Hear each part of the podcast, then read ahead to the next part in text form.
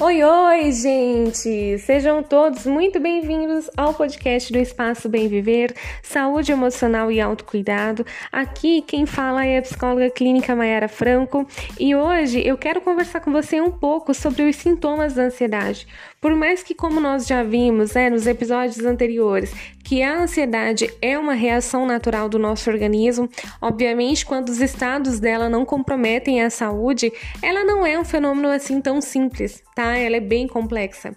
Tem uma frase que diz assim: o amor olha para frente, o ódio olha para trás e a ansiedade tem olhos por toda a cabeça. Eu penso, é, quando eu ouço essa frase, que a ansiedade ela realmente tem um potencial de, de invadir várias áreas da nossa vida sem que a gente, sem que a gente perceba. Quando você está né, extremamente ansioso, é, você é afetado de maneira física, emocional, comportamental e cognitiva, ou seja, os seus pensamentos também são atingidos né? Talvez você não esteja tão consciente disso no momento em que você está ansioso, mas no estado ansioso, o seu modo de pensar, sentir e se comportar é diferente de quando você não está ansioso. A ansiedade ela varia muito entre situações e varia muito de uma pessoa para outra, mas é importante que a gente possa reconhecer, que a gente possa conhecer e reconhecer, né, em nós os sintomas da ansiedade, tá? Então, a nível físico, quais são os sintomas da ansiedade?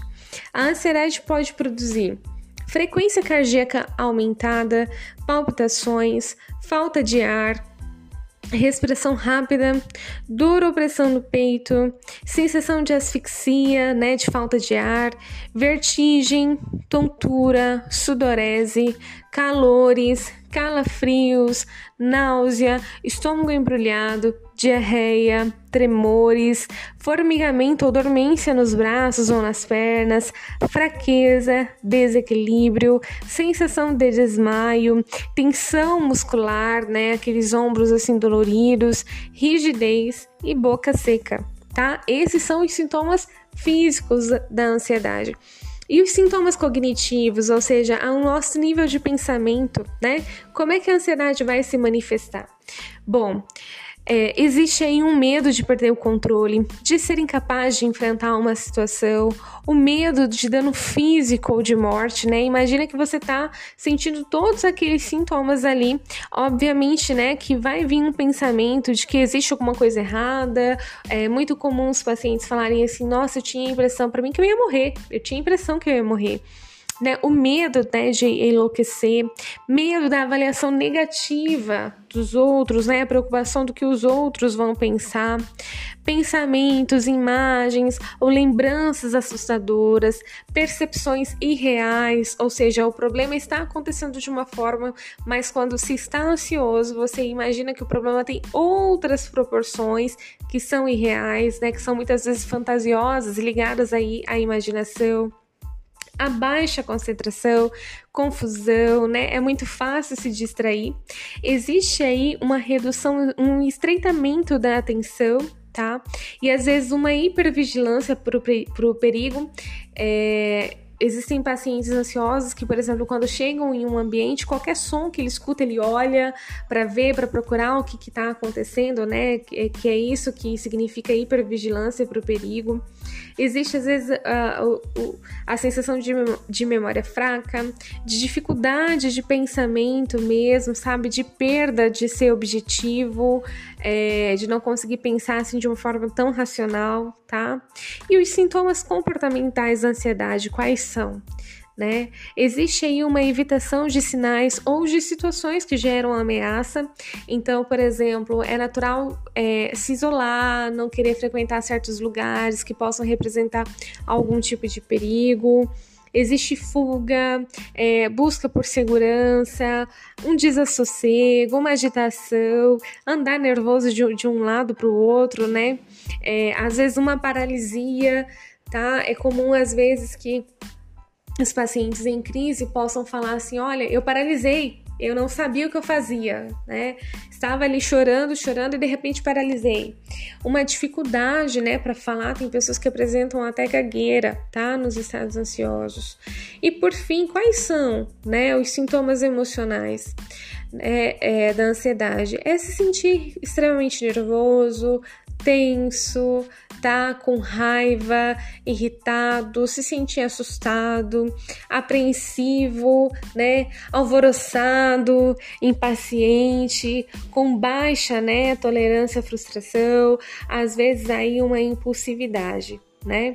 Bom, dessa forma, né, e com todos esses sintomas, dessa forma como a ansiedade se manifesta, né, com todos esses sintomas, é muito natural se sentir dominado pela ansiedade.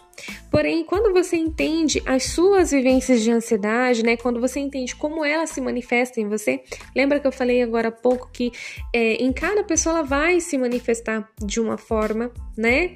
É, fica mais fácil você lidar com cada efeito que a ansiedade está produzindo em você, e então a ansiedade vai parecer cada vez menos intimidante, né? Você vai se sentir mais no controle dela, tá? Só a partir do momento que você consegue compreender, identificar né, os sintomas, os efeitos da ansiedade sobre você, é que você vai poder dirigir os seus esforços para a melhora, né? Para conseguir controlar essa ansiedade, tá? Talvez você já saiba aí que pela sua própria, pela sua própria experiência que a ansiedade vai variar de intensidade, não somente de uma pessoa para outra, mas também na mesma pessoa de um episódio para o outro. Então, dessa forma, é muito difícil, né, é, julgar por si mesmo o que, que é essa ansiedade que é normal e essa ansiedade aí que causa um prejuízo que é anormal. Né? É interessante que essa semana eu escutei, né, é, durante um momento de terapia, bem assim: nossa, mas é tão estranho, porque eu vivo dando conselho para os outros sobre como resolver os problemas, é, sobre como lidar com a ansiedade, mas quando o problema é meu, mas quando eu tô ansioso, eu não sei o que fazer. Por que, que isso acontece, gente? Pode ser até que você se identificou com essa situação aí, de sempre emitir um parecer sobre as pessoas, de às vezes ser aquela pessoa conselheira, mas ser aquela pessoa que não consegue aplicar, né, para sua vida, todos aqueles conselhos ali que você dá. Por que, que isso acontece, gente? Porque quando você ouve uma pessoa falar de uma dor que é muito parecida com a sua, você acolhe a dor dela, tem empatia, tá? Mas você, durante o, o, o momento em que ela vai falando ali, você vai, de certa maneira, pensando né?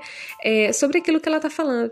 E aí, diante disso, você oferece aquilo que ela está precisando, seja apoio, orientação, conselhos, enfim. Porém, é muito difícil realmente a gente fazer essa autoanálise, tá? A gente entender de uma forma é, cognitiva, ou seja, pensando de uma forma racional, o que é que nós estamos sentindo, né? Identificar os sintomas, principalmente quando a gente não tem total ciência tá? Do, do que são esses sintomas, como esses sintomas podem se manifestar. É, por exemplo, às vezes as pessoas não sabem né, identificar nem as emoções que elas estão ali sentindo, e a gente já tem um podcast falando sobre isso, sobre a questão das emoções, né? É, de que todas as emoções elas têm uma função ali, mas é importante a gente saber reconhecer, tá? É, a gente tem também culturalmente, às vezes, a ideia de que emoção e razão não andam juntas, quando na verdade é exatamente assim que precisa acontecer, tá? Emoção e razão precisam estar aliadas, uma do lado da outra. Mas compreender sozinho realmente as próprias emoções, medos e ansiedades não é tão simples. Então é por isso que buscar um auxílio profissional é sempre uma boa alternativa, tá? Não existe em fazer isso quando você está precisando. Porque lembra de, de, que você deu o conselho para aquele amigo que precisava? De uma orientação, é, ele precisou de você, ou seja, ele precisou de alguém para dar um suporte, para dar um conselho, tá?